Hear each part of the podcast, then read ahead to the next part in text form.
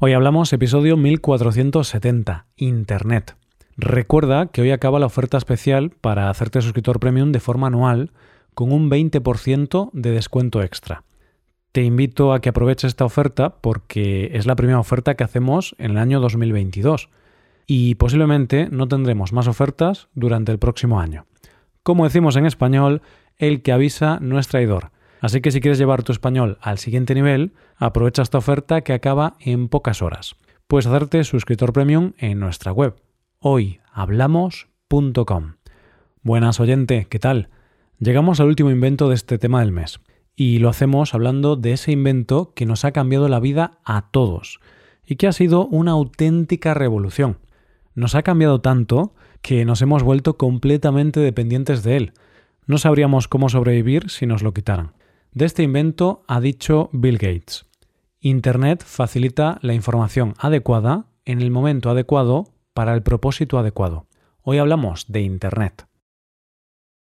Hoy llegamos al final de este tema del mes.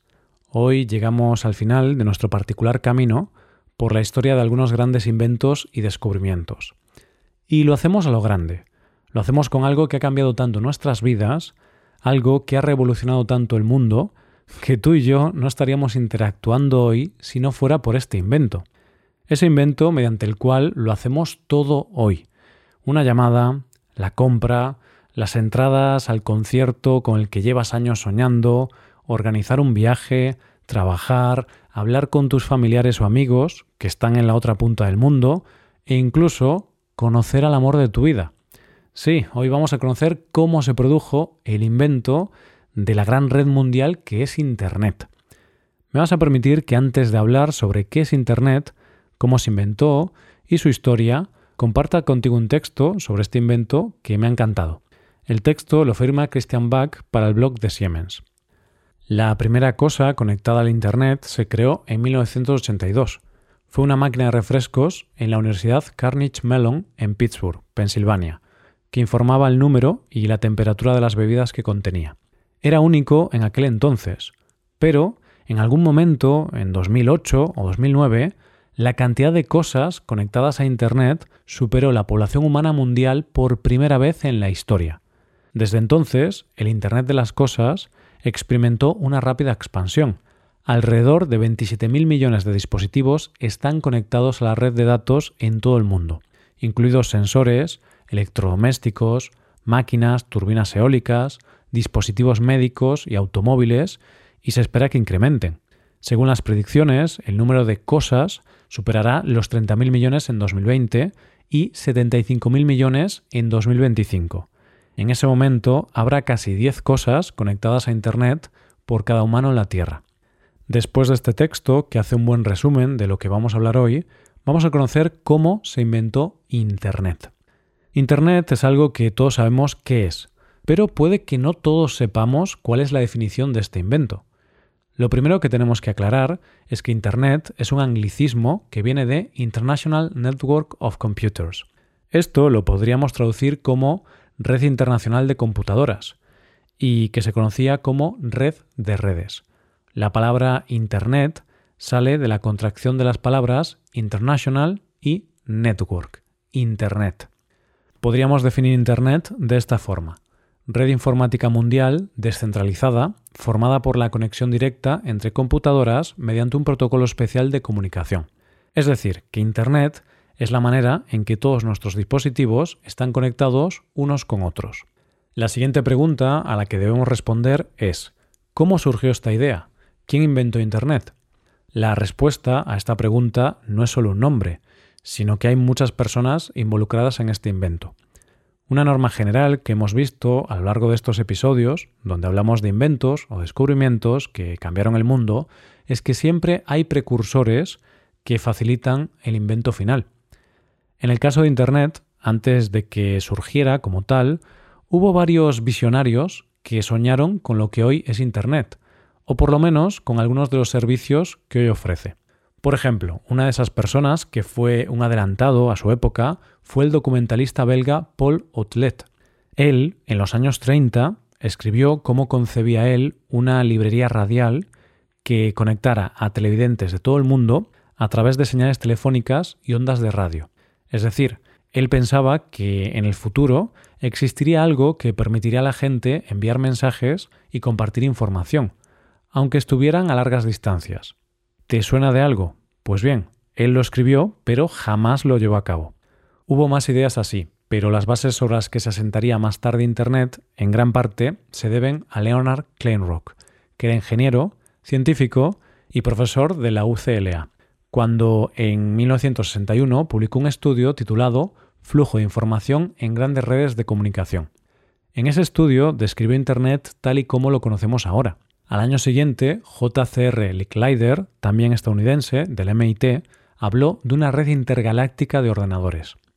Ellos dos, junto al informático Robert W. Taylor, desarrollaron el concepto de conmutación de paquetes, algo que sería fundamental para el desarrollo de Internet. Estamos en los años 60 y la Guerra Fría entre Estados Unidos y la Unión Soviética es una realidad que se venía produciendo desde hacía ya bastantes años, desde poco después de terminar la Segunda Guerra Mundial. Históricamente, Estados Unidos había tenido una superioridad económica, tecnológica y militar con respecto a los soviéticos. Pero en el año 1957, los soviéticos lanzan al espacio su primer satélite artificial llamado Sputnik 1. Esto le da un poco de miedo a los estadounidenses que ven el avance de los soviéticos como una realidad. Por eso deciden crear la Agencia de Proyectos para la Investigación Avanzada de Estados Unidos, conocida como ARPA, ARPA, y vinculada al Departamento de Defensa. Esta agencia tenía un gran presupuesto y en sus filas contaba con 200 científicos de alto nivel. ¿Con qué fin se crea? Pues se crea para poder dar una respuesta militar y tecnológica a los avances soviéticos y sobre todo para crear una red segura de telecomunicaciones que pudiera resistir un ataque del enemigo y permitiera continuar las comunicaciones a pesar de ese ataque. Así se empieza a trabajar teniendo en cuenta todos los estudios que había antes, y sobre todo la red intergaláctica de Licklider y los estudios del MIT, donde se hablaba de la posibilidad de enviar mensajes de un ordenador a otro. En el año 1965 se conectó un ordenador en Massachusetts con otro en California, y se hizo gracias a una línea telefónica conmutada, aunque no era todavía la correcta. El gran momento para la invención de Internet llega en el año 1969, cuando se logra conectar un ordenador de la UCLA con otro de Stanford. Y así nace lo que se conocería como ARPANET, la red que conectaba esos ordenadores. Como curiosidad te diré que el mensaje que enviaron fue la palabra login, y aunque no era un gran mensaje, colapsó todo el sistema, y solo llegaron las dos primeras letras. El caso es que en un principio esto se crea con una finalidad militar, pero se ve su potencial y se empieza a utilizar también como divulgación científica. De esta manera, en el año 1974, más de 50 universidades de Estados Unidos se encontraban conectadas a esta red. Y también en esta época se creó algo sin lo que hoy día no sabríamos vivir, el correo electrónico. Ray Tomlinson, en el año 1971, desarrolla lo que hoy conocemos como correo electrónico, y lo desarrolló porque necesitaban un sistema de coordinación. Hay una cosa curiosa, y es que él mismo no recuerda cuál fue el primer correo electrónico. No recuerda qué ponía exactamente. Solo recuerda que decía algo así como Q-W-R-T-Y-U-I-O-P. Es decir, letras sin sentido del teclado que escribió para enviar un mensaje de prueba. Es importante conocer otro detalle y es que en ese momento tenía que poner algo distintivo para indicar que el correo electrónico era para una persona y no para un ordenador. ¿Y cómo lo indicó? Con el símbolo arroba, que aún hoy seguimos utilizando para nuestros correos electrónicos. Un momento importante para el desarrollo de Internet fue el año 1974, cuando dos ingenieros, Vinton Cerf y Robert Kahn desarrollaron el protocolo de control de transmisión y el protocolo de Internet, que se convertiría en la forma estándar de comunicación para el transporte de datos a través de la red. Este protocolo se estableció como estándar y toda la red ARPANET migró a este nuevo protocolo entre los años 1983 y 1990. Cuando finaliza este proceso, la red deja de llamarse ARPANET y pasa a llamarse Internet. Conforme va avanzando esta tecnología, se van dando cuenta de nuevas necesidades.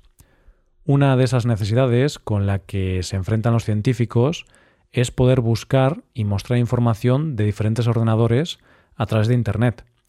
Es por eso que el informático Tim Berners-Lee, en el CERN, que es la Organización Europea para la Investigación Nuclear, presentó un proyecto para crear un sistema que él llamó MESH. ¿En qué consistía este proyecto? Era un sistema formado por una base de datos y un software que era capaz de gestionar información a través de enlaces asociados al texto. Esto permitiría vincular referencias con direcciones de red precisas, y en este momento se utilizó por primera vez esa palabra que tanto tenemos integrada en nuestro vocabulario como es web. Gracias a este proyecto surgió un navegador, un navegador editor que llamaron World Wide Web y que se convertiría en el primer navegador y servidor de la historia. Ahora ya sabemos de dónde viene lo de poner www, World Wide Web. Así, en ese año se publica la primera web de la historia, que es info.cern.ch y que todavía se puede visitar. En 1991, los usuarios externos al CERN pudieron acceder a estas herramientas, y a partir de ahí la red creció como la espuma, puesto que en 1993 había 100 webs y en 1997 más de 200.000.